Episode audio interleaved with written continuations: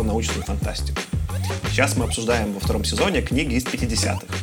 Э, и сегодня у нас книга нашего любимого Айзека Азимова, но любимого в смысле, что про него было много эпизодов в первом сезоне, мы даже к нему съездили в деревню Петровича, где он родился. Э, и мы обсуждаем его книгу «Стальные пещеры» или типа «The Caves of Steel», я на английском читал. Она, в принципе, никаких премий не получила, Э, но она считается, во-первых, одной из значимых книг Азимова, в том смысле, что, наверное, про это Аркаш чуть больше расскажет. Э, несмотря на то, что она научно-фантастическая, по сути, это детектив.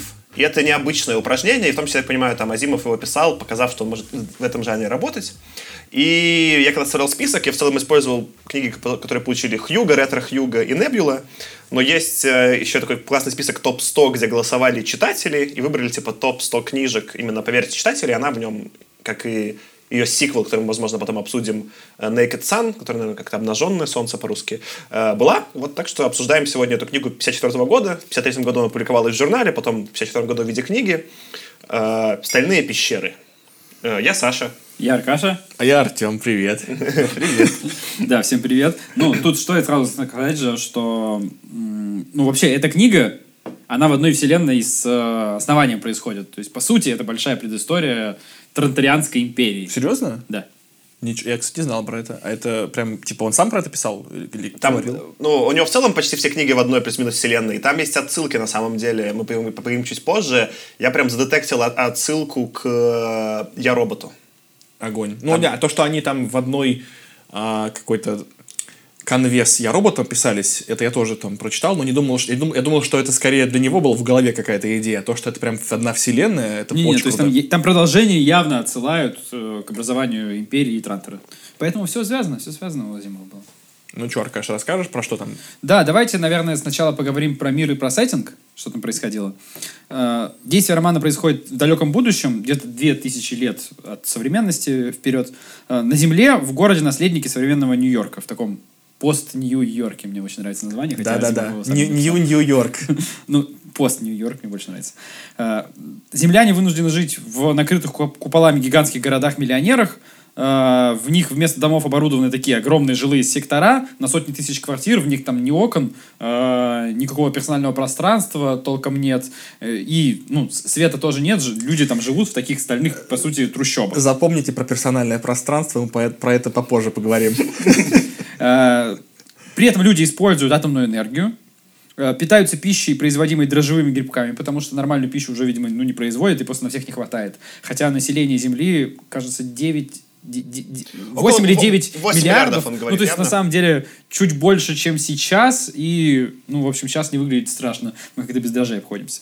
Так вот, рядом с этим пост-Нью-Йорком находится так называемый Космотаун. Это специальное место, где живут космониты, э, жители 50 планет, которые в далеком прошлом были колонизированы людьми.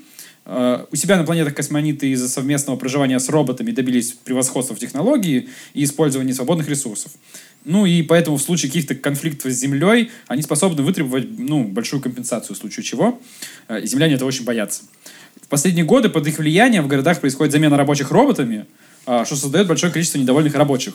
Значительная часть этих рабочих поддерживает движение медиевистов, так называемых, выступающих за разрыв с контактов с космонетами и возврат к традициям, в том числе к отказу от использования роботов. Вообще, в целом, население Земли, оно такое подвержено массовому изоляционизму, наверное, такой, и консерватизму.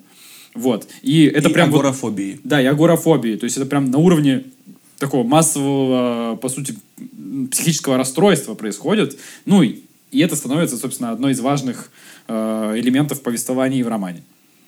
Что-то еще добавите про мир такое основополагающее?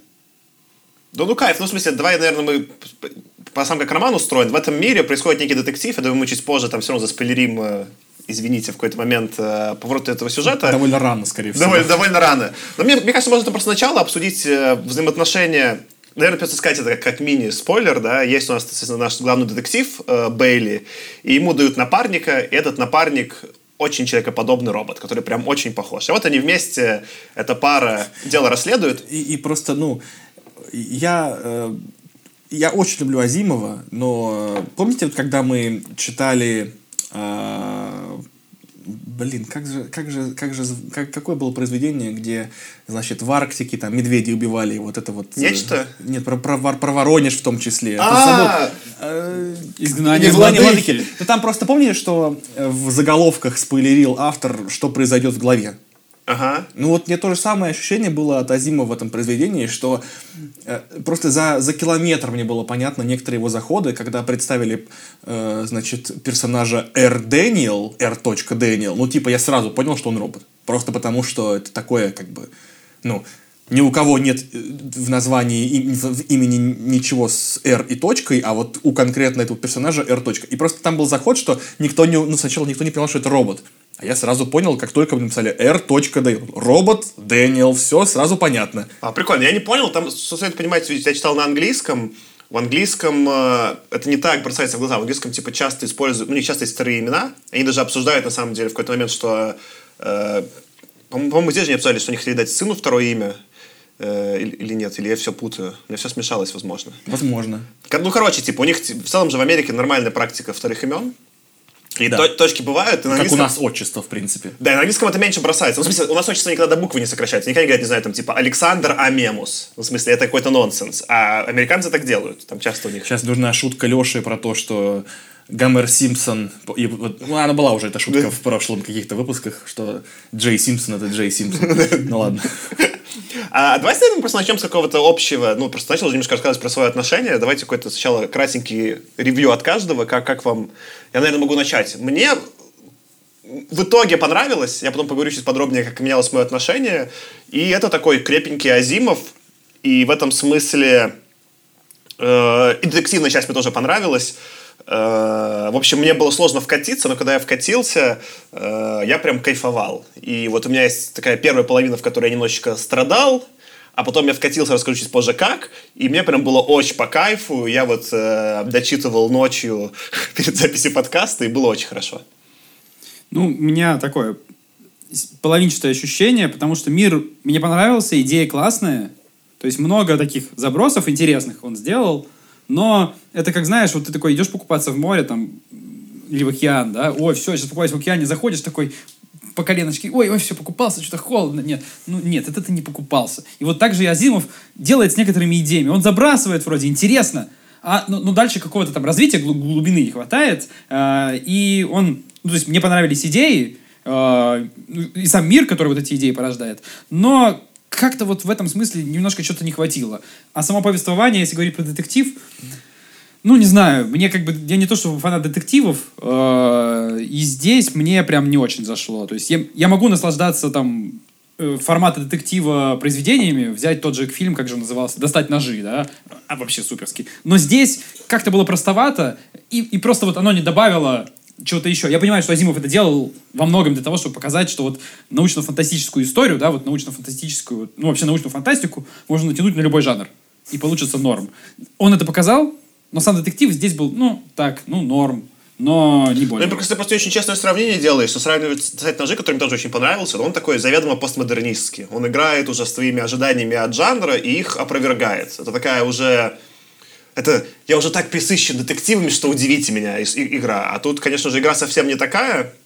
Э, Это детектив, ну вот, за как бы этот face value, за вот как есть, просто такой детектив. Ну давай я сделаю более честное сравнение. Я сравнивал бы с детективом Коломбо, где каждая серия за- за- заранее понятна. То есть у них в смысле одинаково, одинаковая логика. Ты меняются персонажи, меняются декорации, но построение каждой серии одинаково. Коломбо заходит к, на сцену преступления, делает какие-то не- маленькие ремарки, потом заходит к главному подозреваемому, задает пару вопросов, ух- потом уже начинает уходить, он такой, а, еще один вопрос. Это же классика, да? Да-да, ну так а у меня, кстати, этого никак не бомбило, мне от этого было прикольно. Но тут важная ремарка, я просто про это думал. Ну, я сейчас, может быть, с тобой про это подискутируем. Мне будет интересно, как бы в этом твое мнение. Я в целом очень мало детективов читал и смотрел. Вот Коломбо я смотрел, да, и может, что там про Эркюля Пуаро парочку и Агату Кристи. Все, на этом заканчивается. Для меня в этом смысле мне жанр быстро надоел, и у меня нет такого, что, понимаешь, я читаю пять детективов в год, и это вот опять детектив. Я такой, я не читал детектив 10 лет, типа. Ну, Ты и- читал Бестера? Ты читал «Человека без лица». И я, кстати, честно говоря, сравнивал Азимова с Бестером в этом произведении. И, по, и мне не понравился Азимов сегодня, в смысле, в этом произведении.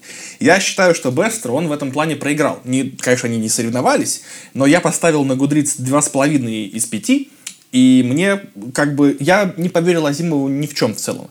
Мне не понравился, не, почти не понравился сюжет. Мне очень показались скучными какими-то картонными декорации персонажей. Меня совершенно не впечатлил главный злодей. Мне показалось, что он какой-то просто надуманный. Э, вот он действительно, когда у тебя есть, грубо говоря, пять сезонов э, Коломбо, где каждый отдельный злодей в каждом отдельном эпизоде, он в целом усредняется по всему сезону. То есть нет никаких там великих злодеев и плохих злодеев. Они все примерно одинаковые. Вот когда ты говоришь про отдельную книгу, которую написал Азимов, то кажется, что этот какой-то проходной злодей, какой-то совершенно неинтересный. И мне не понравились какие-то его отдельные включения там, про Библию, про эту Джезабел. Я вообще не понял, к чему все это он лепил. Поэтому в целом я очень не впечатлен. Uh, у меня тогда будет тезис, специально, чтобы с тобой подискутировать, что, возможно, Азимов в этом романе даже лучше Вестера, но как минимум для меня они про одно и то же. Я Очень давайте, давайте такой типа тизер. Очень мне, мне кажется, что они прям, прям вот э, на одном поле играют, и это то, как я сделал для себя этот в голове роман, из которого мне было прям тяжело читать, прорываться, до того, который я читал с удовольствием. Огонь. Давай. Раскры- раскрыть? Конечно. Давай, давай. Ну, смотрите, у меня была какая идея, типа, и в целом, как я читал. То есть, э, я начал читать, и поначалу там реально очень сложно, потому что, во-первых, он начинает с каких-то закодов про научную фантастику, про этих роботов, и прям тяжело идет, немножко чем-то не напоминало, может быть, Блиша, да, вот там что-то стальные пещеры, вот что-то он описывает, описывает, и еще там у него просто язык такой явно язык азимовский. Ну, ты на английском это... читал? Я на английском читал. Но он азимовский в смысле, что он очень не то что примитивный, он просто пишет, да, и он из-за того, что еще пишет очень прямолинейно, ты видишь, где он накосячил. Например, он снова пишет людей, которые, типа, курят трубки, это нельзя трактовать никак, типа, иначе. Они курят трубки. И я поначалу, когда вот это читал, э, особенно, и там еще очень долгая эта экспозиция с роботами, где он долго тебе объясняет, что вот кто там робот, кто не робот, там реально вот эта часть была скучная. Но потом случился переломный момент, когда я понял, что это, как и Бестер, это такой прокси, это, то, это будущее киберпанка. Я, во-первых, скачал саундтрек и включил, ну, я сначала хотел включить э, из э, «Бегущего по лезвию бритвы», но мне в нем именно саундтрек к фильму очень ассоциируется, это не просто киберпанк. Я в итоге, мой любимый именно киберпанковский саундтрек это к игре Deus Ex. Там есть две части, э, по-моему, Human Revolution и Mankind Divided, там идеальный саундтрек, я обожаю просто в целом его слушать. Я включил этот саундтрек, и как только я его включил, у меня добавился весь контекст вот этих вот игр Deus Ex, которые я играл, Blade Runner. И когда я просто стал закрывать глаза на то, что Азимов э, пишет местами чуть косячно про роботов, а стал думать, что они находятся в мире неона, и город не такой, как он его описывает, такой, знаешь, просто немножко Азимов как будто описывает, знаешь, чуть вот мы еще мы не обсуждали, он такой замятинский город, еще не электризованный, да, вот такой немножко с большими проспектами. Когда вот этот я картину, которую пытается Азимов, чуть убрал, угу. и заменил ее визуалом Блейдраннера, стало идеально. Более того, там есть моменты, которые явно потом я был в шоке, Runner копирует. Например, в какой-то момент они описывают, что одна из главных танцовщиц, как я понимаю, стриптизерш, она робот, что они сделали ей... Если вспомнишь, что в Blade Runner есть прям прямая цитата, где типа стриптизерша, ну типа это андроид, там же просто это один в один скопировано. И там много таких вот этих именно отсылок, которые потом стали столпами э, жанра киберпанка. Вот эти непонятные там, типа, всем не хватает места, да, они что едят на улице. Э, тут ну, да, это, прям, это прям клише такое. Да-да, у него немножко такое, типа, с это с... Э, таким советским как бы вайбом, да, а не с таким вот все-таки киберпанковским, да, еще тут нет Азии, что тоже все-таки потом стало клише. Но если так задуматься, то отсюда явно чуваки копируют. Тут было несколько моментов, которые я прям э, специально отмечал. Я вот, ну, вот сейчас танцовщицы запомнил, но там были какие-то еще несколько, которые явно были в Blade Runner. Все-таки, знаешь, там с этими куклами, что там человек, кто не человек, то, что в целом они все время ждут, что эти роботы будут их убивать. Ну, вот там прям... И детектив же, да, то есть Blade Runner же это прям детектив-детектив, и это все время ходит такой Харрисон Форд, который неизвестный герой, да? Ну, кстати, в этом смысле можно тогда еще более современным чем-то дополнить, э, сериальным. Это, кстати, видоизмененный углерод. Э, очень Конечно. тоже э, в духе такого э, сеттинга сериал. Если кто-то не смотрел, рекомендую. Он довольно необычный, странноватый, но в целом это такой э, Blade Runner на, на стероидах немножко. Вот. И у меня, типа, по сути, этот Бейли, это Харрисон Форд. Он ходит в плаще, там все время идет дождь, у него бластер, все нормально. Он охотится, ну, типа, они там все, типа, андроиды или не андроиды. У них там этот появился вот первый, и он его нужно прятать, потому что люди его нахер сожгут, да? И все, и под музычку, особенно когда я включил музычку, типа, а эта музычка, которая у меня там ассоциируется с этим сеттингом, изменилось все я стал уже как бы не обращать, то есть как бы я говорю, первую половину книги обращал внимание на то, где Азимов не угадал косяки. И было сложно, когда смотришь, типа, тут косяк, тут косяк, ты пытаешься к целому миру приделать, и было сложно. А потом, когда я стал обращать внимание на крутые вещи, все едят вместе, не хватает места, типа, ну, туалеты для всех общие, потому что реально места нет. Жрут какие-то дрожжи, потому что все уже закончилось. Нужно бесконечно их улучшать. Какой сидит там грязный чувак, эти дрожжи у себя там под кучей экранов улучшает, чтобы это произошло. У них эти 3D-проекции того, типа, просто какие-то из чипы, чтобы они вошли, они все там по карточке едят. Это все потом то, что стало клише сайберпанка. И в этом смысле ты прав, что у Бестера лучше детектив киберпанковский, и, может быть, какие-то именно фантастичные идеи, в смысле вот этого города, который был с астероидами, да, тоже ставший, типа, частью нероманта.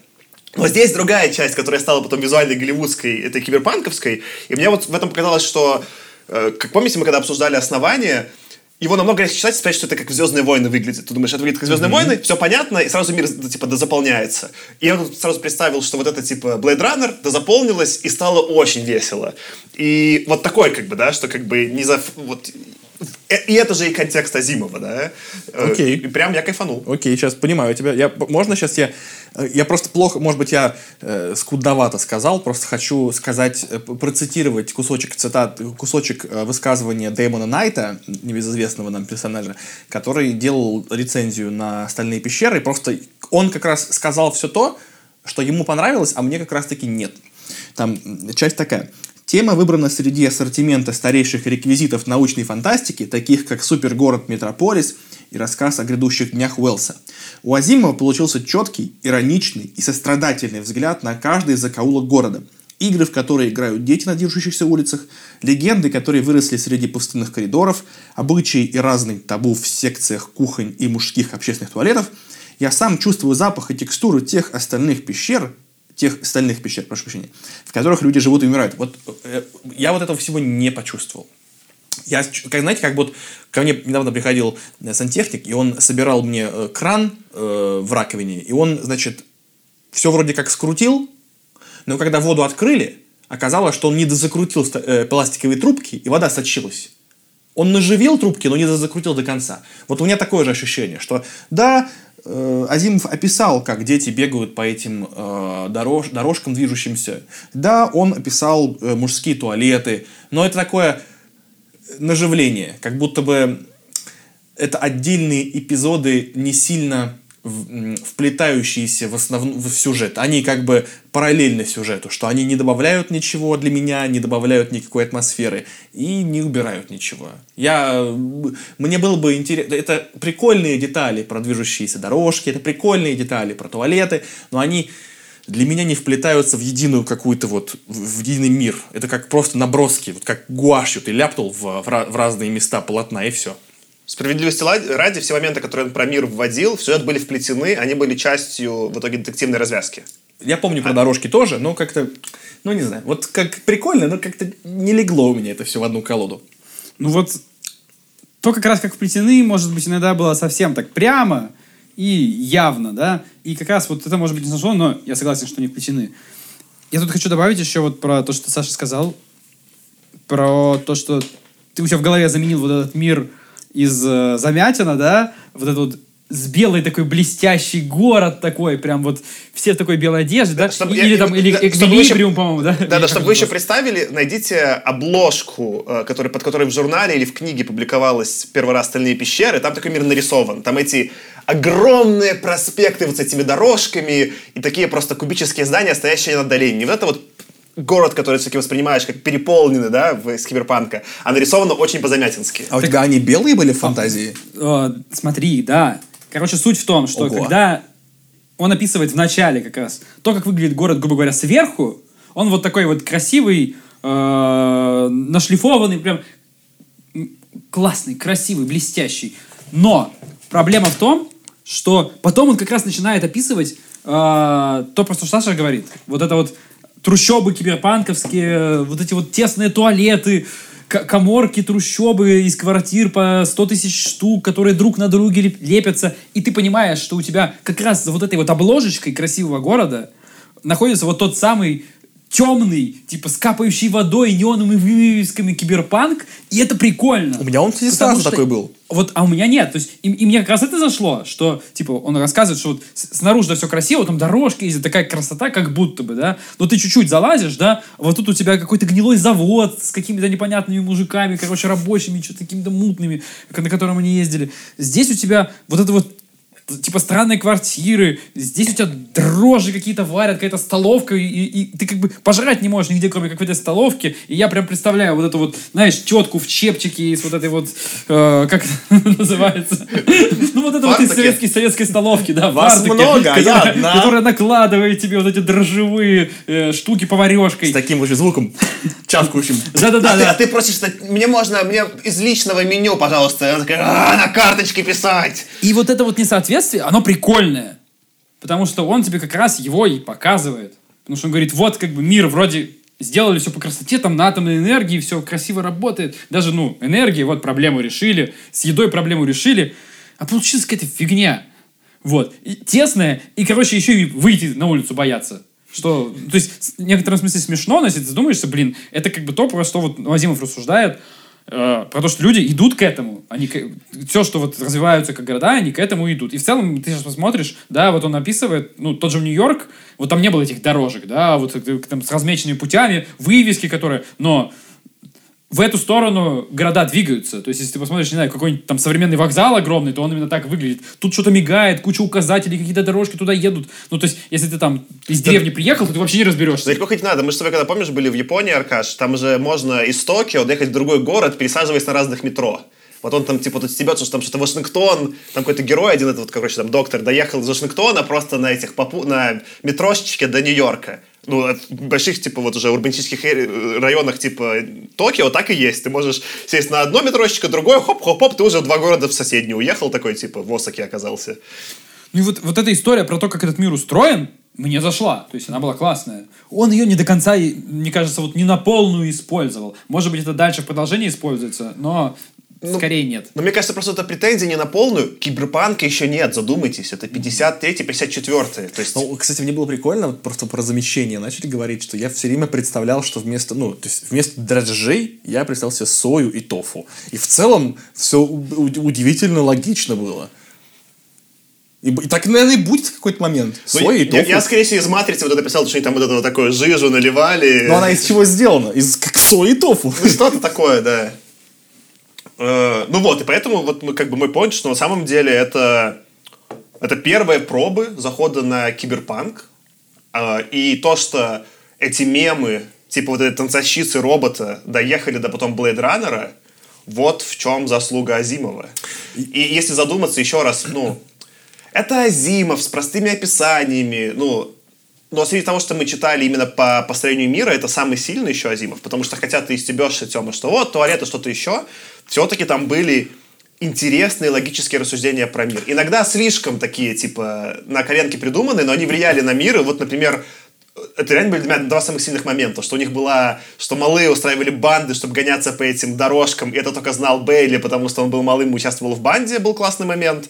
И был какой-то еще очень крутой про культуру. А, ну как что ему этот дядя леща ввалил, что он попытался в этом мужском туалете поговорить. Да. Типа, и, Слушай, ну это маленькие вещи, это маленькие, очень такие милые сердцу вещи, которые прям, вот они, ну, они сделаны для читателя. Э, Для меня этот роман, если я его могу, буду его за что-то хвалить, то это, наверное, за одну для меня центральную идею, за идею ЦФ. Э, Сифи она называлась, Сифи. американской версии. Ну, у, меня, у меня называлось Цейферрум. Ну, Циферум, циф- циферум, циферум, нормально. окей, циферум. Это то есть про то, что люди состоят из углерода, а, э, э, роботы состоят из железа, то есть С и Фе. И, соответственно, она так в, в произведении писалась С слэш ФЕ. Это идея про то, как люди и, и роботы, по сути, становятся единым Единой народом. культурой. Единой культурой. Единой культурой, да. Как они должны уживаться вместе для того, чтобы и тем, и другим было комфортно. И наверное, пока что это первое произведение, которое эту тему как бы на, на эту тему заходит, да, про то, что, э, то есть многие авторы говорили, что вот роботы поработили галактику, и, ну, то есть в той или иной степени.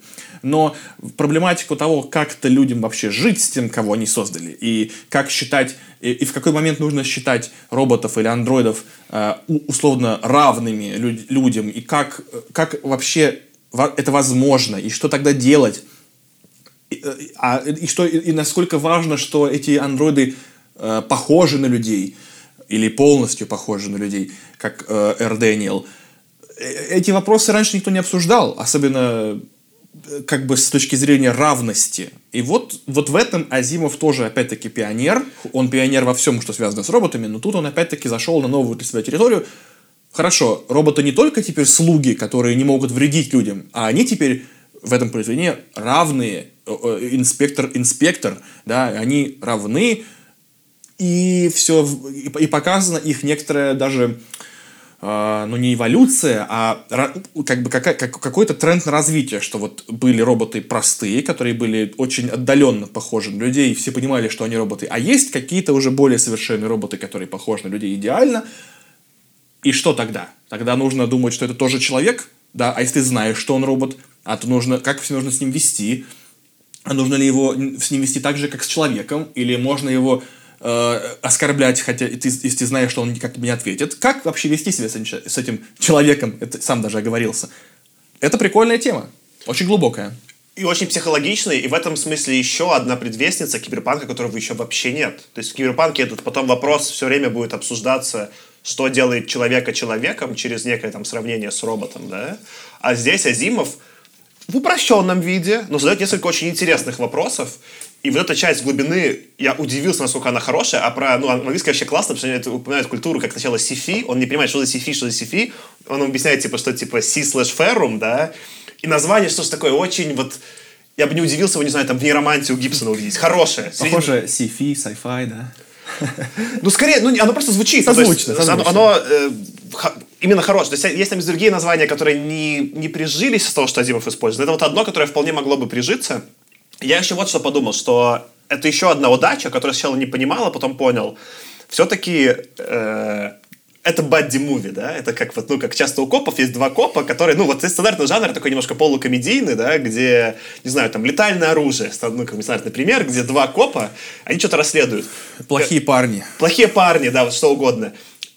И с роботом... Час пик. Час пик. Час пик. Простите. Нет, час пик. Слушай, все отличный пример. Если ты подумаешь, ну, час пик может быть чуть менее, но хотя тоже.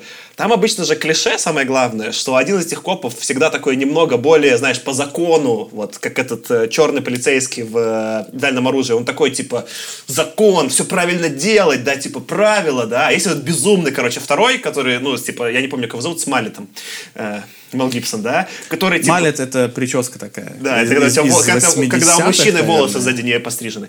А, и он такой, типа, бунтарь, да, типа, и неконтролируемый. И вот они находят вместе эту химию, да, что один такой немного слишком правильный, а второй бунтарь. И, ну, реально, Данила. Можно назвать его Данила? Робот Данила. А приколь, прикольно, что э, в, в русском э, переводе они там все Элайдж, что, ну, нам понятно, потому что есть Элайджа Вуд, например, да, э, Дэниел, потому что, ну, обычное имя Дэниел. Но в английском они же вообще не Элайджа, не Дэниел.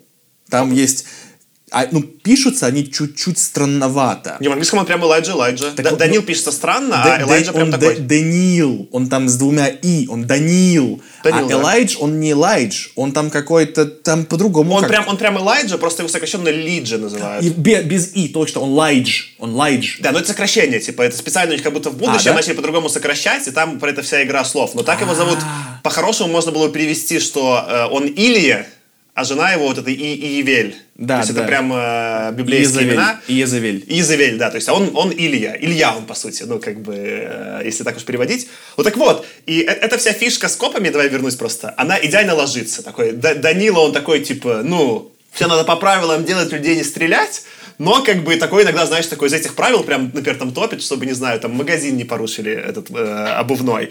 А этот немножко такой бунтарь, да, но знает, как, типа, как дела, как это, знаешь, чтобы все провернуть, чтобы никого не посадили, сейчас мы жену не выдаваем, мы все, типа, с тобой замутим. И эта динамика работает. То есть ты хочешь сказать, что он еще стал, э, ста- э, он задал стандарт такому виду э, описа- такого виду динамики. Я думаю, она была, возможно, героями. для него в детективах. Ну, в смысле, мне просто проще ориентироваться на фильмы. Но она, она прям попала и работает. То есть это не какой-то робот, например, не знаю, как вот в «Я робот» экранизации, где есть робот, ну, все-таки главный герой, типа Уилл Смит, а робот там просто как, э, э, э, типа, реквизит. Ты реально, ну, типа, такой, начинаешь местами за этого Данилу переживать, местами за Илью, да? То есть, как бы, у них реально равноправная, то есть вот эта равноправная динамика удалась, они разные, они друг другу подыгрывают, тут такой потом, ну, раскройте вместе дело, вы все-таки уже, ну, копы вместе, да? И, и как он его там в конце проводит с этим временем, да, чтобы он все-таки, ну, еще два часа до полуночи со мной работаешь, что он такой, типа, да, и сам обрадовался. Ну, вот, не знаю, он эту динамику поймал, я не ждал вообще, что она вот сработает, особенно она вначале, типа, очень долго запрягается, да, и когда она запряглась, я такой, ну ладно, я считаю просто такой, ну знаешь, типа, может и проходной, типа киберпанк, там все-таки робот нормальный полицейский, и человек полицейский, и такой, ай, хорошо. Ну, ты говоришь про, про, про, про динамику в детективе.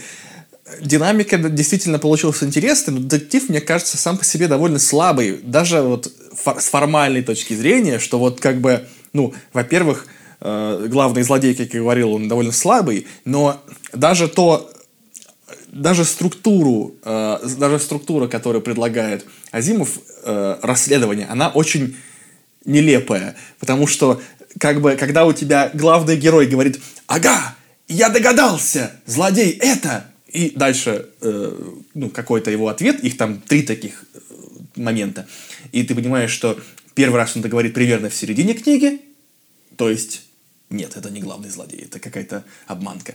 А, Дальше это происходит еще через там 20%, и тоже понимаешь, ну, до конца еще очень далеко, значит, это тоже все-таки будет фигня. И так и оказывается. Нет в этом как бы какого-то, что допустим, да, он догадался, что это главный злодей, а потом происходит какая-то там погоня, или, не знаю, еще что-то. А это просто такое, я догадался, но нет, я ошибся. Я догадался, ах, боже, я опять ошибся. Э, Вот, может быть, я теперь догадался. И вот да, теперь я догадался, действительно. Какое-то такое детское немножко. Мне кажется, не очевидно. То есть мне не было очевидно, что вот тут вот будет ошибка, потому что вспомни того же Бестера, он тебе вообще в самом начале говорит, кто виновник, кто убийца. Ты с самого начала знаешь историю. Это другое. Ну, это же, это как Саша правильно говорил, это не whodunit, а как- наоборот. How, how, how he did it? How- How- how- Типа, как сделал, да, да. как... Это другой формат. А тут, how- э, тут как раз who's done it. И когда ты делаешь вот эти вот наживки, бейты, да, что, ага, это он, ой, нет, не он, это он, ой, нет, ты перебира... по сути, он перебирает, э, ну, каких-то персонажей. Это как, это как по- по- показывать Пуаро, по сути. По сути, это как Пуаро, только Пуаро это очень короткий, ну, там, сериал Пуаро, да, когда тебе показывают за 40 минут, э, возможно, это он, и он проверяет, но это не он, у него есть алиби, потом это, возможно, он. В 40 минутах, да, это кажется, типа, очень драйвово, а когда ты читаешь это там несколько дней, то кажется, что... И ты знаешь, и ты знаешь, сколько осталось до конца книги, то кажется, что можно было бы сделать это чуть-чуть интереснее. Я опять же здесь позащищаю. Мне Забавно, что сегодня я в роли защитника Азимова. Обычно, я, наконец-то. все- обычно я всех топлю, сегодня я какой-то защитник. Смотри, для меня сработало. Опять же, я очень мало читал детективов, и для меня детектив стандартный типа Пуаро. Все-таки есть вот какая-то серия. Он не делает как бы э, предположений до конца, и только в конце рассказывает, что произошло. Я впервые читал, где чувак предполагает и ошибается. Предполагает и ошибается. Я- у меня такого не было, меня просто это удивило, очень порадовало. И, э, ну, я скорее ждал, что типа он какую-то теперь часть угадает, но что-то еще продолжится, да. Э, Это было неожиданно. И это еще все-таки, я не могу не отметить, что это очень красиво сделано тематически. По мере того, как делает все новые предположения Илья или Элайджа, он становится все менее расистом по отношению к роботам. И это красиво соединено типа тематически и концептуально. И вот это, что мне, мне как-то смог понять Азимов, что вот такой бэкграунд, такой контекст у Ильи, и он, можно сказать, пускай будет по-русски Илья, Илья и Данила, господи. У Ильи такой контекст. И Исаак. И, и- и Исаак написал, да. Э, а как звали этого э, главу детектива? Неважно. Вот. Э, э, Эндерби или как-то так. Эндерби, да, просто не для Андрюха. И Андрюха. Ну, это фамилия, мне кажется. Это... Да, да, Эндерби это была фамилия, как его имя-то? А имя, я, честно говоря, не помню вообще. Я, я найду сейчас. Ну вот, и это тематически просто не совпало, и было красиво в этом смысле, и вот это его некоторая, знаешь, такая разухабистость, что, знаешь, вот как бы много читали книг из этих 50-х, 40-х, и там часто такие, знаешь, все-таки разухабистые герои, у которых сразу все получается. Какой-нибудь, не знаю, условный Амалфи, да, который делает вот такое же дикое предположение и всегда угадывает, всегда выезжает, да. А тут у Данилы прям, он такой тоже дерзил, и у него не получалось. Не знаю, мне как-то это вот сработало в итоге, и, скорее всего, это был переломный момент, когда он первый раз так промахнулся, я такой, то есть ты меня все-таки развлечешь, похоже, сегодня, типа, Азимов, и он реально развлек. Ну, я согласен, это как-то в сюжет здесь стройно вплеталось. Может быть, это действительно вот это вот ах, ошибся было так клишировано, но ну что делать, как бы это детектив жанр такой, где вот сложно вообще без клише обойтись. А в целом, мне кажется, ну, надо, вы правильно сами сказали, что надо делать скидку на 50-е, то есть, ну, что сейчас кажется клишированным просто до безумия, тогда, может быть, таким не было. Вот. То есть мне в целом эта история тоже нормально зашла. Э, у меня скорее вот такое замечание было по поводу того, что Саша только что сказал, про эту историю с Бадди Муви. История с Бадди Муви в целом действительно работала.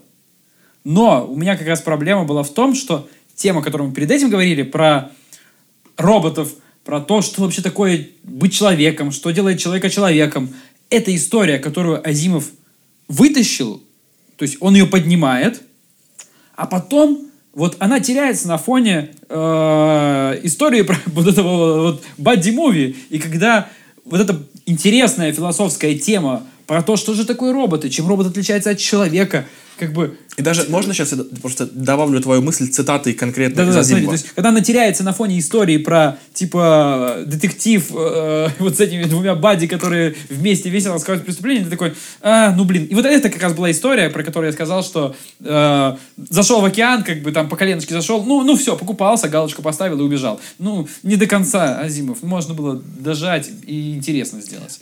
Ну, мне просто вот не хватило, я люблю вот, чтобы совсем по-нудному пофилософствовать как-нибудь. Но он это не сделал. Но, справедливости ради, да, вы правильно сами сказали, что, блин, он одним из первых вообще эту тему поднимает. И очень круто, что он поднимает и оставляет тебе простор для подумать самому. Азимов пишет э, прямо про, вот про эту проблему. Э, проблему человека и versus робота. Он пишет, э, но зачем все-таки придавать ему, роботу, вид человека? Потому что человек... Не так.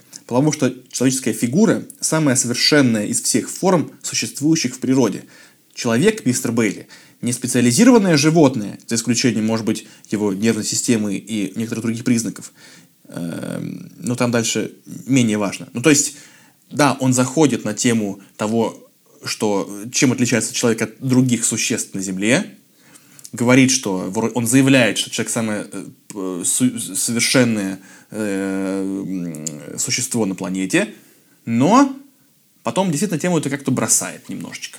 Нет, мне там даже еще круче он же. Мне, кстати, вот эта часть мне тоже очень понравилась, что ну так, если ты задумаешься, зачем делать андроида в виде человека? Реально, что ты заморочь, сложно все эти суставы сделать, он, типа, этот Boston Dynamics мучается, это сложно. А он прикольно описывает, что тогда, если тебе реально это удастся сделать дешево, да, то у тебя вся текущая техника, столы, двери, ручки, краны, все уже работает под человека. И тебе ну, нужен один робот, чтобы обслуживать всю технику. Мы сейчас идем по другому пути, потому что мы не научились делать суставы классные, мы делаем специализированных роботов, которые, не знаю, там только в Амазоне, например, там грузят товары и больше ничего не умеют. Но в целом, если бы, ну, через 2000 лет станет удобно делать так, то я покупаю а, а, а, аргумент Азимова. Он не супер какой глубокий, потому что он вообще про это подумал и такой мне продал, я кайфанул. Я, опять-таки, простите, хочу тоже подтвердить, что для меня тоже была очень сильная мысль, и э, хочу тоже добавить эту цитату, потому что, например, там же была в тексте, а, Азимов пишет, что все рычаги и педали управления автомобилем, например, имеют такую форму и расположены таким образом, чтобы человеку было удобно ими манипулировать. Даже такие простые предметы, как стулья и столы, ножи и вилки, делаются с учетом формы и размеров человеческого тела, приспособлены для служения человеку. Поэтому проще создать человекоподобного робота, чем радикально изменить самую суть вещей – которыми мы пользуемся. Это, мне кажется, реально очень глубокая, прикольная мысль. Инженерная тоже очень хорошая, по-моему. В некотором смысле это вся завязка фильма «Терминатор», если так задуматься. Просто в таком более, ну, ключе, где робот враг. Не думал никогда про это. Ну, поэтому он может, знаю, там сесть на мотоцикл и гнаться за тобой. Ну, то есть, типа, все, все работает. Типа, он адаптирован к нашему миру.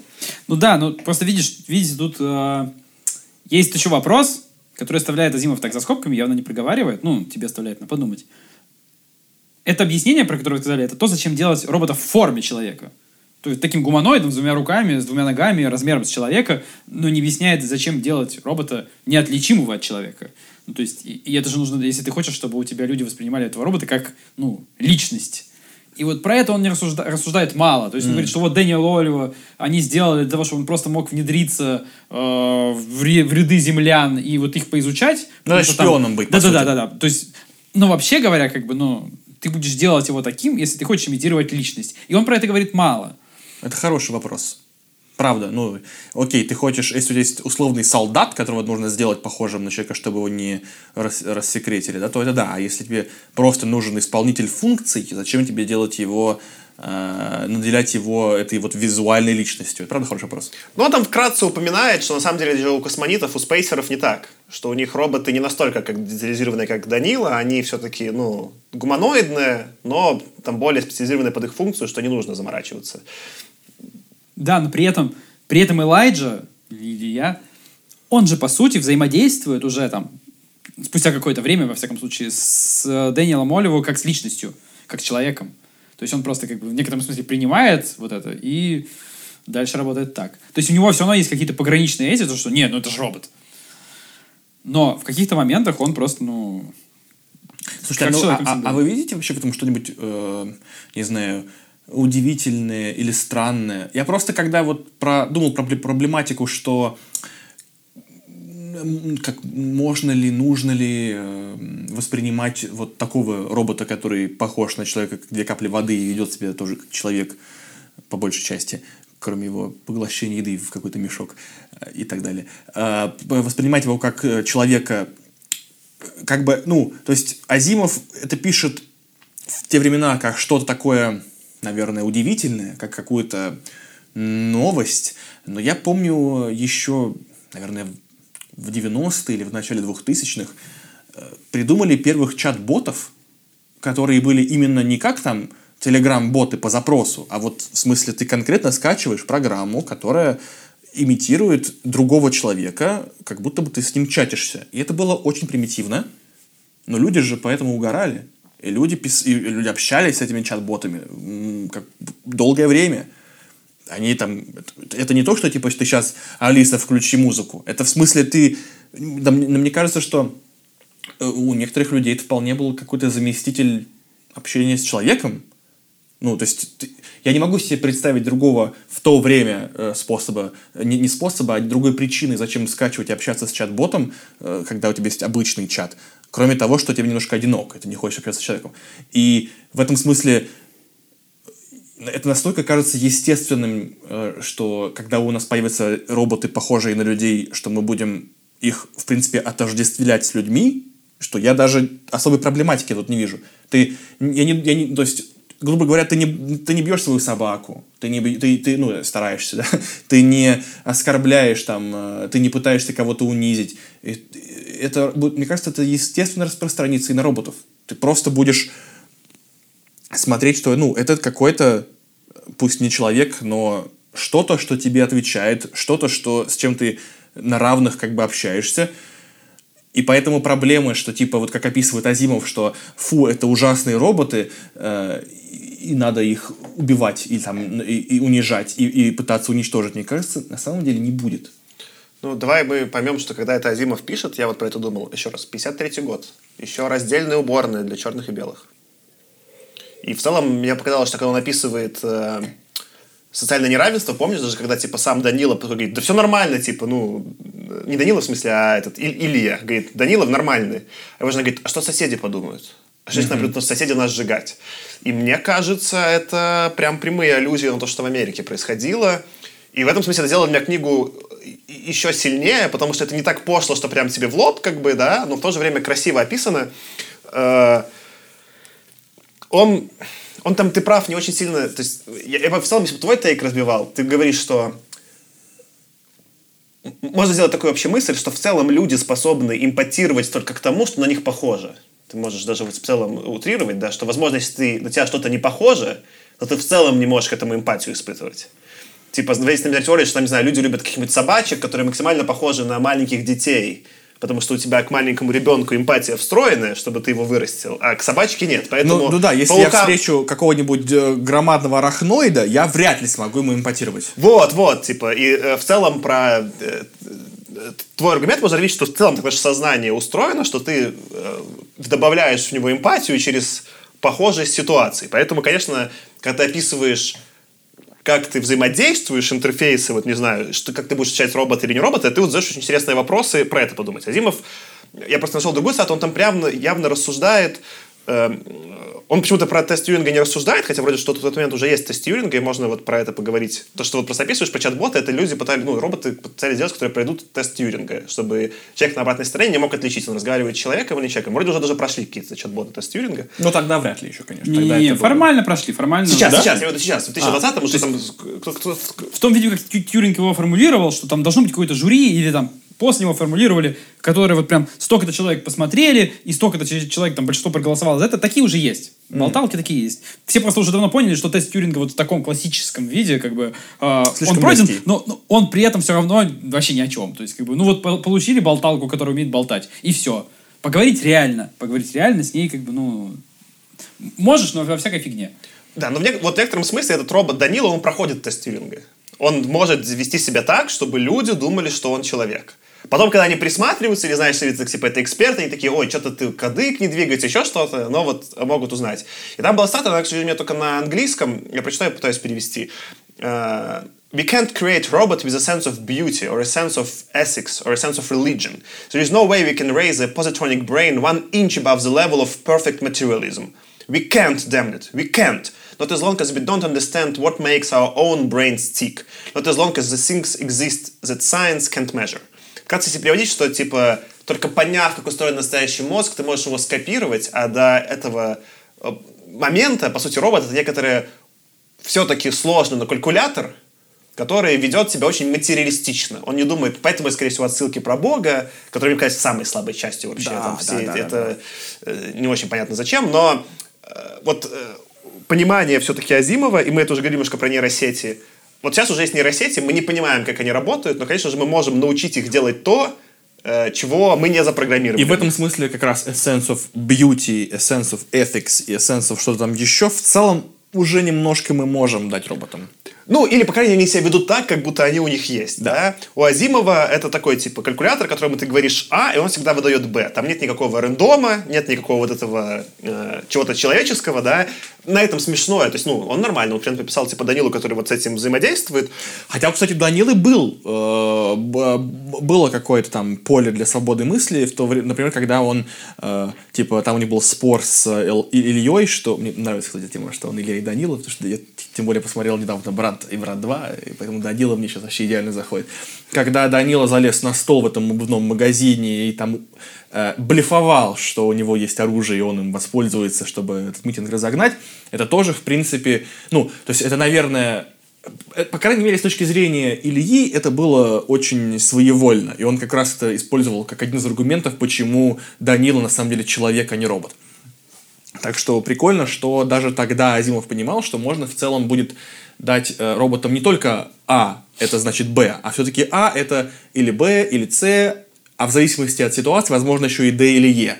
То есть он тоже некоторую адаптивность все равно рассматривал. Да, да, да. И вот, ну, я еще статую писал, который немножко это развивает. Он говорит, типа, robot's brain must be finite or it can't be built. It must be calculated to the final decimal place so that it has an end. Типа, что мозг робота должен быть конечным, чтобы его можно было построить, и тогда ты должен все уметь предсказывать. Но в некотором смысле в этот момент технически Азимов сам себе противоречит. Наш с вами мозг тоже конечный, да, ну, в технически, да что там, ну, есть какие-то там нейроны, что-то происходит, но при этом он выдает какие-то артефакты, типа той же религии, или спиритуальности, или еще чего-то. И вопрос открытый, и интересно, почему это происходит, как это происходит.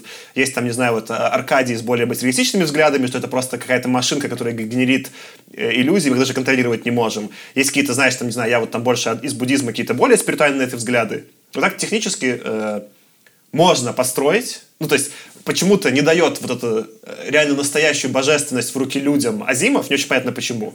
Хотя кажется, что, ну, могли бы построить и искусственный интеллект, который вот уже будет э, даже может превосходить, ну или отличаться от людей, да, и как будто вот этот Азимов этот шаг еще не делает, но и не киберпанк, да, то есть еще время не наступило, и в целом даже вот люди, про которых он думает, это скорее люди, у которых возникли ограничения, да, то есть это не... Э, что мне кажется здесь интересным? Мне в целом, это, кстати, панчлайн, что э, человечество разделилось, и одни вот просто закрыты в этих городах, э, это city dwellers, эти вот горожане, не могут уже на улицу выйти, а космоиты, наоборот, не могут в города зайти, потому что там уже, типа, слишком долго жили, там все их... Иммунитета нет. Да, нет, нет иммунитета, и тоже боятся открытого пространства, да. И вот что они как бы их слишком по концам спектра разнесло, и в итоге они уже не могут ничего внятного сделать, и вот э, там своеобразные допущения, конечно, их можно там как-то опровергнуть, и мы знаем, что на самом деле люди более обучаемые и более пластичные, чтобы к чему-то привыкнуть, но, но если это предположить, что вот такой сеттинг, и долго все жили, э, то, то это, ну, как бы прикольное, э, прикольное допущение,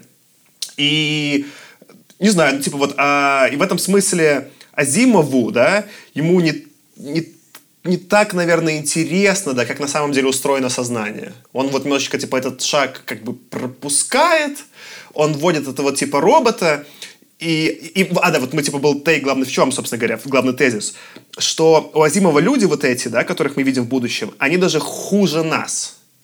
Это вот мы с вами, да, только Вырожденные чуть, Только чуть вырожденные, да. А, а по факту уже потом в киберпанке весь э, дискурс будет про то, что все-таки люди будут двигаться в пост людей ты вставишь в себя как-то киберштуки, да, ты аугментируешь свой мозг, у тебя появится интернет, и в целом, ну, там, главный посыл киберпанка, что будет с нами, когда мы станем пост-людьми. Или как мы выродимся в этом, да? Азимов вот этого еще, ну, в смысле, это не Гибсон. Он еще про это не предполагает, пост людей нет. Это вот в этом смысле такая, как бы, интересная антиутопия, в смысле, что у него две группы людей выродились, и потом все-таки переиграли, чтобы все целиком человечество не выродилось. Как построение красивое, в целом, как интеллектуальное упражнение. Я вот э, даже если мне было скучно читать, я, конечно, как Азимовым писателем восхитился, что он вот такие идеи регулярно набрасывает, он еще молод, он их много генерит и пишет, это сильно. Ну, я согласен, что набрасывает он классно, но вот конкретно в идее про сознание, да, это именно то, что я говорю, что он, ну, можно было дожимать, то есть здесь было пространство для дожимания этой истории, но ему то ли неинтересно, то ли ему условно не хватило просто, грубо говоря, там страниц для этого. То есть он просто решил, ну ладно, все, в эту сторону я тоже копать не буду, я покопаю немножко в другую. А вот э, про две стороны мне на самом деле очень понравилась эта история про некоторую, знаешь, бинарность ну, мышления людей.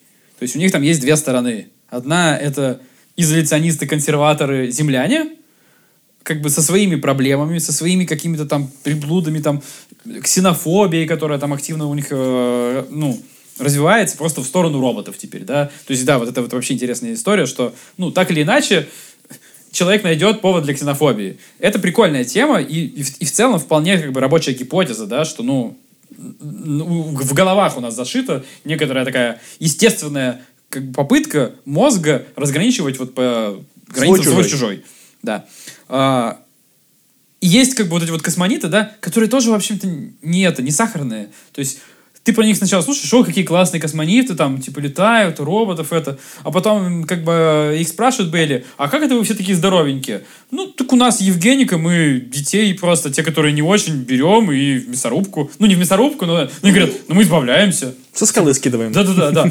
И ты такой, Вау, вау, ребята, это что сейчас было? Вот это прикольно. Это, это черное что, зеркало началось. Что он показывает, э, грубо говоря, что, что есть какие-то вообще полярные мнения, и все поляризуются. И это же, на самом деле, если вы посмотрите, особенно вот какую-нибудь политическую повестку, где угодно, там, возьмите там американские выборы, возьмите российскую политическую, там, любую повестку, у тебя всегда вот бинарные позиции, полярные очень, как бы, и, и, и нет места для какого-то там вот среднего размышления. Всегда все как-то скатывается. И это тоже интересное очень рассуждение о том, как бы общество будет строиться, да, что даже вот при покорении космоса опять вот эта вот полярность возникает. Короче, я, кажется, понял, в чем моя основная претензия к Азимову. Я вас э, э, слышу и согласен с вами, что да, идеи действительно у него сильные, и, и, и связь с современностью тоже действительно прослеживается. Э, я просто, наверное, как литературное произведение... Кстати, это еще с основания началось, что я читаю э, Азимова, и вижу какой-то каркас произведения. Вижу, грубо говоря, как если бы, как если бы, не знаю, «Властелин колец» на минималках. На, даже на, на абсолютных минималках. Я вижу только набросок, черновик какого-то мира. Я не верю в мир. Я, не, я читаю, и кажется, что он наметил какие-то рэперные точки, из-за которых я понимаю, а, это здесь, это тут, а вот это вот такие люди. Но нет полного погружения. И вот я сейчас, когда читаю, э, мы будем дальше это обсуждать в сезоне, «Конец вечности», тоже азимовское произведение, он там тоже не дает... Грубо говоря, Азимов мало описывает сеттинг, как... Он мало дает времени, чтобы прям описать, где все происходит. Он больше описывает через, через персонажей и э, действия. Там он делает то же самое, но там он дает как- как-то больше времени на том, для того, чтобы через характеристики персонажей и особенности времени дать нам понять, где мы находимся, в каком времени, в каком, в каком сеттинге. А здесь я вообще не понимаю, что, где все это происходит. Я читаю какой-то, знаете, детектив, в котором все бегут и, и стреляют. Да? И вот, и все. То есть я не вижу никакого...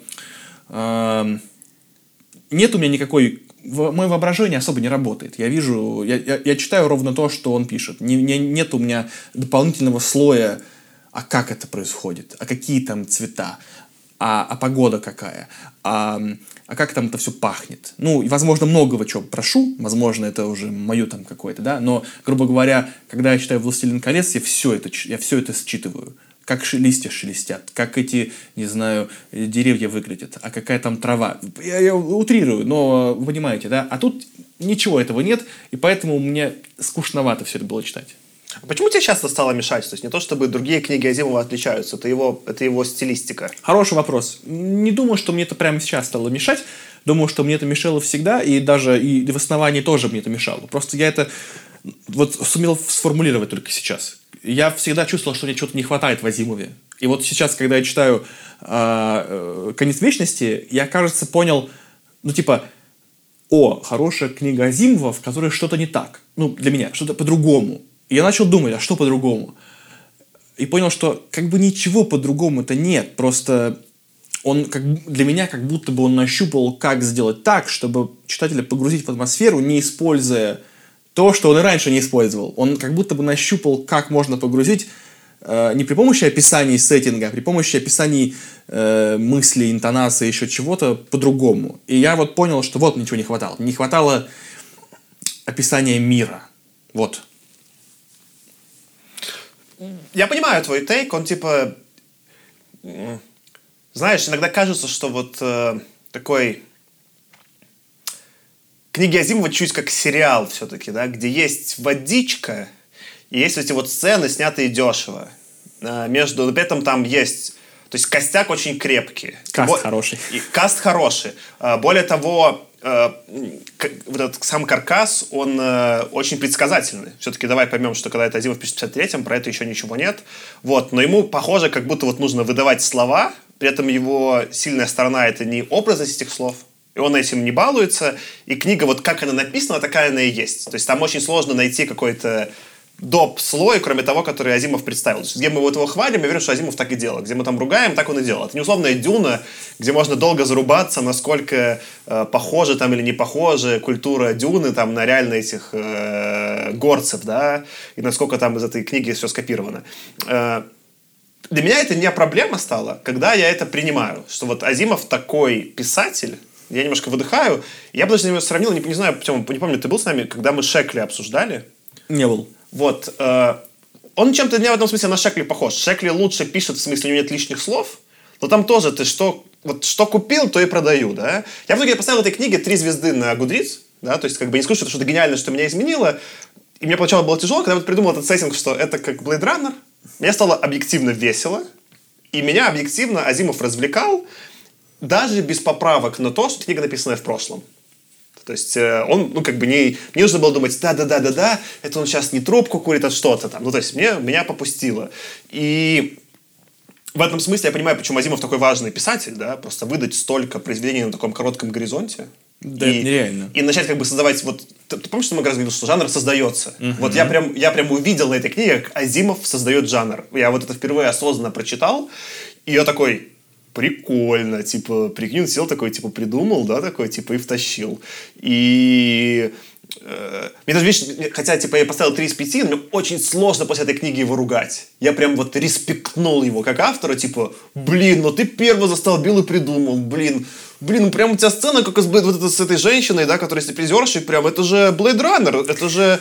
Я да, такой... Blade Runner, кстати, сейчас очень э, такой, э, ну, эти все сравнения с Blade Runner с точки зрения сеттинга, они такие черно-юморные, потому что ну, мы сейчас видим кадры пожаров в Калифорнии, которые в точности по фотографиям повторяют сцены Blade Runner. Очень по, красиво. По, по, На меня обижались калифорнийцы, но это очень красиво. Я хотел бы там быть просто ради этой красоты. Это, ну, это, это вот в этом состоит черный юмор этой ситуации, что это действительно невероятно красиво, но и в то же время абсолютно невероятно пугающе, ужасно и ну, это трагедия, конечно. Ну, возвращаясь к тому, что ты говорил про Азимова, э, ну, я так понял, что тебе не нравится, что он не раскрывает мир через какие-то там эмоции и переживания персонажей, да? Скорее наоборот, скорее через, через именно э, формальное описание, вот где мы находимся, как это выглядит. Вот скорее ну, Формальные это. описания у него были. Были. Формальные описания у него были. Вспомни ту же сцену там в уборной, или как она называлась в английском. Так она personal. Personal, personal, так да? это, как раз, как раз вот, вот в этом меня именно это и задевает, что это было для меня очень неуместно. Грубо говоря, ты там э, все произведение, ты рассказываешь про то, как кто-то куда-то там идет, что-то делает, а потом делаешь 15-минутную паузу, чтобы описать туалет. Да, и, и тут же суть. Э, это была, а, для а, меня, а, а для меня была бы суть, если бы э, это описание, оно было бы, оно бы рифмовалось с другими описаниями чего-то еще. А когда ты делаешь особое, внезапное, для меня внезапное ну, описание ты... туалета, это кажется, почему туалет-то? А ну, можно, то есть, ну, то есть, типа, ты расстроился, что ты хотел, чтобы как туалет было описано да, все. Да, опиши мне все как туалет.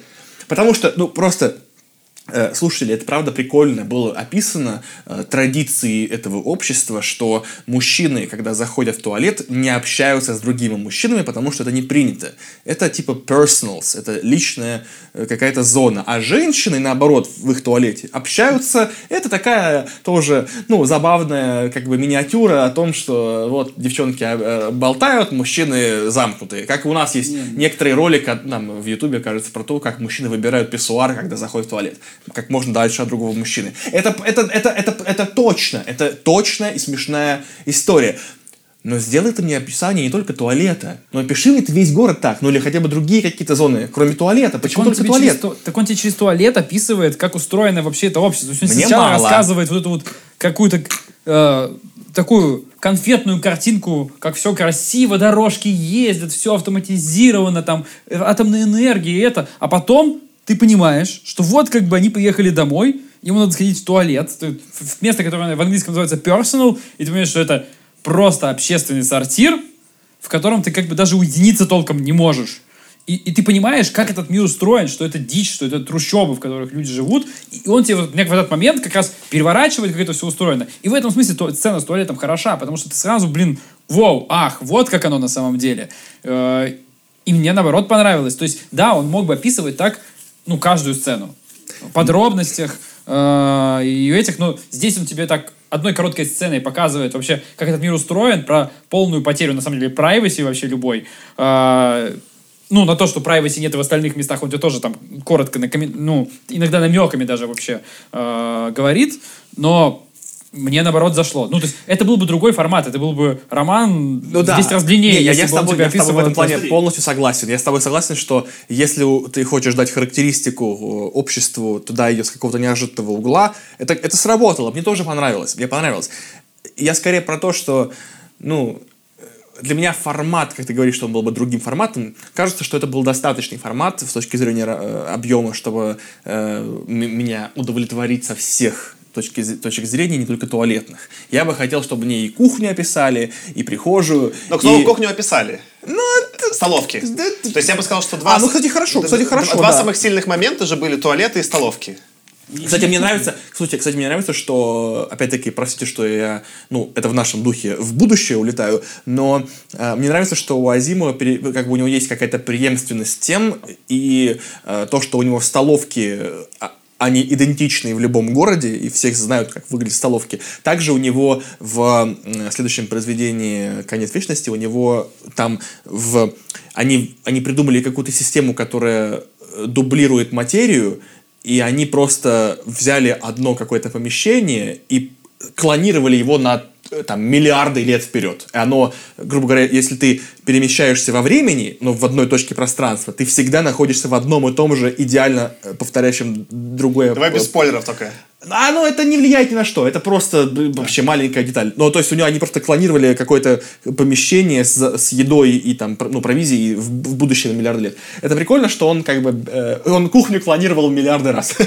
Ну, так и про столовки же в целом очень красиво. Там он, особенно, когда города приводит, говорит, там, типа, условно, столовки одинаковые, что в Нью-Йорке, что в Ташкенте. И там же Это говорят- Макдональдс, это Да, да, это, это всё- современный это да. Макдональдс. Это прям, ну, то есть ты понимаешь, что в этом смысле он тоже Да. пра- прав. Э, Я понимаю о чем ты, типа, что вот для меня тоже про э, personals и про столовки были самые сильные по такому world-билдингу места. Может быть, еще чем-то приближалось, когда все-таки про э, зашли на вот эту фабрику дрожжей, и там чуть-чуть тоже это было зацеплено. И хочется, чтобы так было все.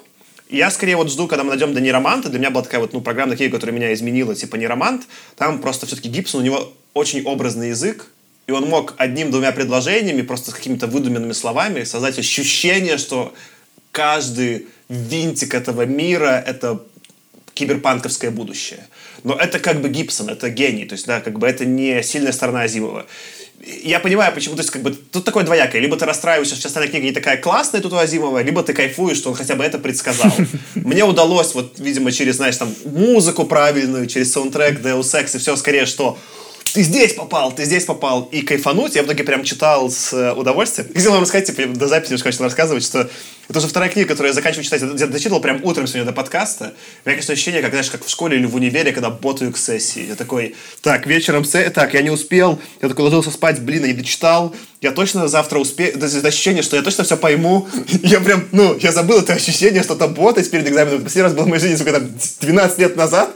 Я такой прям, ну, это состояние впало, и такой... Нужно ж не только дочитать, но еще порефлексировать. Да, да, да, да. Я такой зашел, типа, Господи Иисусе, типа, я вот, ну, вот это состояние, знаешь, типа, а я точно ли разобрался, да, и, и, и, и успею ли, и такой спишь, и тебе вот эти сны снятся, я точно ли успею, и думаю, думаю, я сделал этот подкаст, ну, с вами там все, типа, ради удовольствия, и все равно вот это в это скатилось, а, сейчас в последний момент разберемся, и такой, черт, так это в универе было не потому, что универ был неправильный, а потому что я так делал. Ну ладно, ладно, Александр, давайте зачетку. Э, Ну, в общем, да, ну, слушай, эта книга для меня все-таки открыла Азимова с другой стороны. Он, он меня удивил. Прям Смотри, подождите до конец, конца Я, я- вечности. я ждал уже, типа, особенно в начале, что, типа, он меня не удивит. Он меня в итоге удивил. Не то, чтобы, знаешь, так, что я, «О, господи, Азимов, да ты вообще другой писатель. Но такой, типа, он растущий на моих глазах писатель. И вот э, в, в- в твоих же, Тёма, терминах. На моих глазах развивающийся писатель. Меняющийся на моих глазах. И я, например, ну, я потом мало что читал, но я когда вот читал, собственно, я по списку, я читал «Сами боги», его такую вот тоже программную книгу. И она, конечно, еще на голову впереди. То есть он действительно как автор всю жизнь прогрессировал. Или, как минимум, до 70-х прогрессировал. Что круто, если я так буду в своей профессии, в том, что я делаю, хотя бы вот прогрессировать как Азимов, это очень круто. Ну, это, наверное, значит, что нам волей-неволей придется выпустить новый альбом сынов Айзека.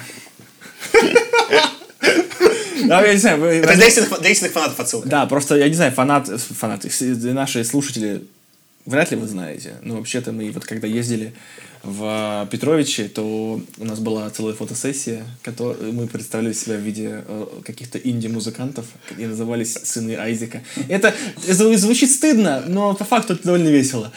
Как, если, если вы вдруг захотите это увидеть, э, дайте знать, мы вам пришлем фотографии, и вы с- сами сможете посмеяться. Сыны Айзека звучит не так круто, как Sons of Ну да, Isaac. Sons Сыны of Исаака, Isaac. сыны Исаака. Не, ну Sons of Isaac. Sons Да, of да. Isaac. Ну, мне кажется, это гениальное название э, рок-группы, инди-группы.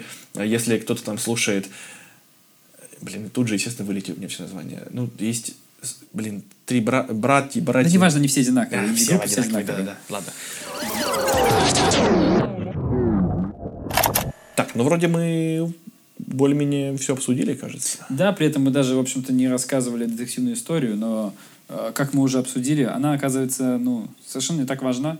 Ну, Единственное, что можно сказать, что, ну, там детективная история в том, что есть э, робототехник Сартон и его коллега Фастельф, которые, в общем занимались, ну, они космонавты, занимались роботами.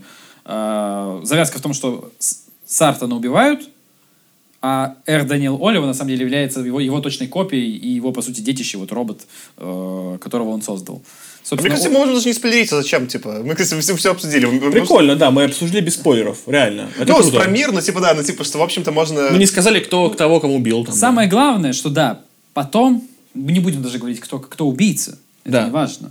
Важно, что Бейли, Бейли э, узнав, кто убийца, по сути, использует свое знание для того, не для того, чтобы убийцу выдать властям.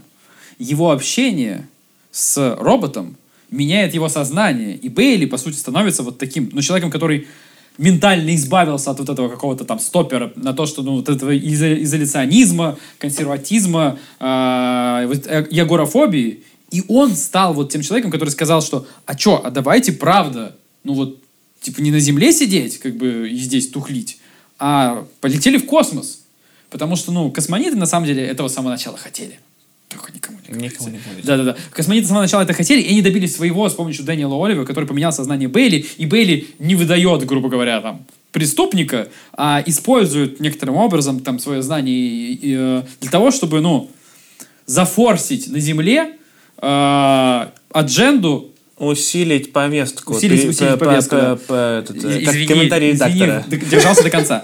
А, усилить повестку, ну, вот этой вот э, истории про «а давайте полетели в космос». И на самом деле следующие книги, потому что это, ну, часть а, большой, как бы, истории, которая, по сути, там перекатывается из э, книг про, ну, из рассказов про роботов в Тарантовскую империю.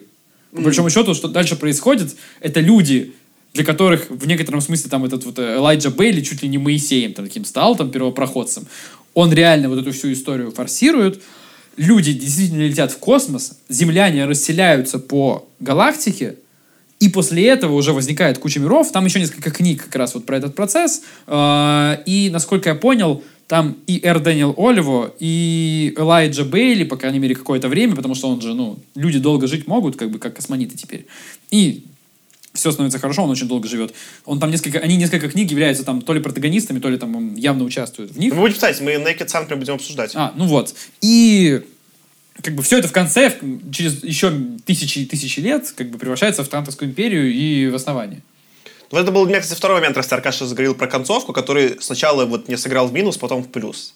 Э, Опять же, не, не объясняя, там, как это убийство произошло, поначалу я такой подумал, ну, знаешь, просто бывают эти вот развязки в детективе, как, не знаю, как в Knives Out или что-то такое, типа, «О-о-о!» сидишь такой, типа, и, ну, типа, офигеваешь, что я Потираешь вообще... ладошки. Да, да, да, да, да, да, такой. Я... Это была не такая.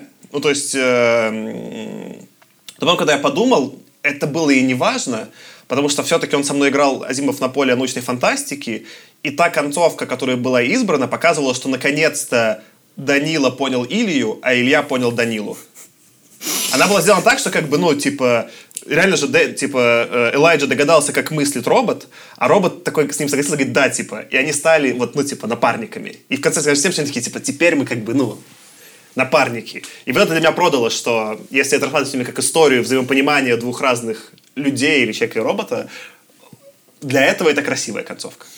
Ну, хорошо. Я тогда, наверное, сделаю какое-то свое резюме, что я бы поставил два из пяти бестеров. И, э, ну, собственно, по, по- шкале э, детективов. И четыре из пяти Азимовых по шкале э, ну, и- и- идейности. Вот так я бы сказал. Ну вот, по сути, ты перешел на мою сторону. То есть идеи, э, забросы вот эти, они очень классные у него. То есть очень много вещей, про которые он подумал, про какие-то подумал, может быть, там не первым, но первым написал в книге, которая хорошо, в общем-то, зашла большой аудитории. Э, И это классно. То есть написано местами по-разному, та же детективная история, ну, так. Но в целом, как научная фантастика, это было довольно неплохо. Я поставил с удовольствием три звездочки, поставил бы даже три с половиной. На четыре, ну, как-то на четыре вот не, не тянет почему-то. Я даже не знаю почему, вот, да. То есть, и вроде как бы все супер, но при этом в какую-то одну стройную историю, которая мне бы прям вообще супер понравилась, оно как-то не сложилось. И от этого у меня вот легкий диссонанс. Ну, ну, нас с тобой, как всегда, я, оставил, я бы оставил бы две с половиной, ты бы три с половиной, поэтому в итоге три. Это нормально. Мы в итоге Справедливости сложились. ради, мне кажется, мы каждый раз это не проговариваем, но мы пользуемся системой Goodreads, где 2 это окей, 2 звезды, 3 это хорошо, 4 это круто, а 5 гениально. Там какая-то такая система, так что, чтобы, ну, в смысле, Да, что... но я, слава богу, еще не натыкался ни на один, ни на одну историю, которая бы поставила бы единицу или ноль. Я даже не знаю, что нужно, чтобы я такое поставил. Мне даже как-то неловко перед автором такое ставить.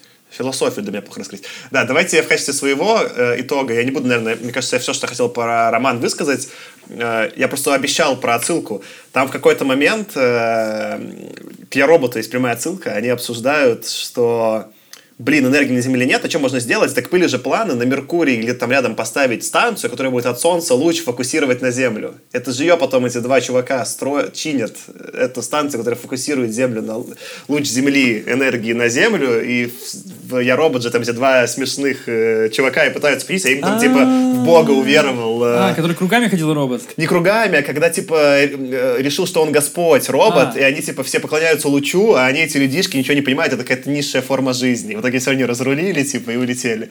Э, Вот, это же прямая ссылка. Ну и, кстати, по поводу того, что вы в самом начале говорили, по-моему, я, я, честно говоря, ну, не помню. У меня почему-то было такое ощущение с самого начала прочтения книги, когда я увидел R что-то там, у меня было четкое воспоминание, что в «Я роботе» так называли роботов.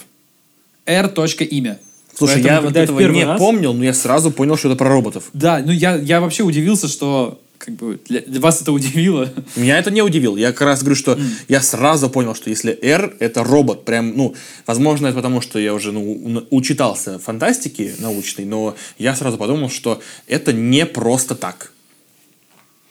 Ну, в Я роботе они были обычно там, типа, RB35, там как-то у них такие были имена, типа, ну, ци- ци- буквенно-циферные, у них не было там, типа, им- ну, они их просто коротко называли именем каким-нибудь, типа, как, там, RB на первых сейчас нельзя, Эрби называли его, типа, что такие имена придумывали. Ну, возможно, это у меня опять очередное такое остаточное воспоминание, что я когда-то, видимо, уже... Я, я не вспомнил, пока читал. Но, возможно, когда-то я читал эту и- или одну из следующих книг, э, и там были роботы, которые так назывались, поэтому у меня в мозгу осталась однозначная уже связка, все. То есть все, что я запомнил, то, что робот называется R. что-нибудь. Ну, такое тоже бывает. Ну что, тогда с вами были R. Артем. R. Аркаша. И R. Александр. А ты, ты пол- по полностью, полностью ты, ты- Ну, он же был Данил, это полное имя. Ну, логично. Даниил он был. Ну, ребятки, девчонки, ставьте нам лайки, ставьте нам сердечки, звездочки, э, какие-то там обезьянки. Ну, где бы вы нас не слушали. Я помню, что мне Микки Мауса ставили. Ставьте нам позитронные мозги. Ставьте, да, вот мне, когда я хорошо учился, мне Микки Маусов ставили. Ну, у кого что было. Ставьте нам все, пишите нам какие-нибудь комментарии. Хорошие, плохие, да все пишите. Можете написать, что мы не очень справляемся с нашей работой. В общем, мы будем рады всему. Расскажите об- о нас, наш, э, вашим друзьям, подругам, мамам, бабушкам, попугаям. типа, если мы такие были полностью социофобы, нашим друзьям про нас Да, расскажите. расскажите. Пожалуйста. Пожалуйста, нам стыдно рассказать э, нашим друзьям про нас самих, расскажите вы нам. Э, Нам все. Короче, хорошего вечера, хорошего дня. Всем покедова. Чао-чао. Всем пока. Не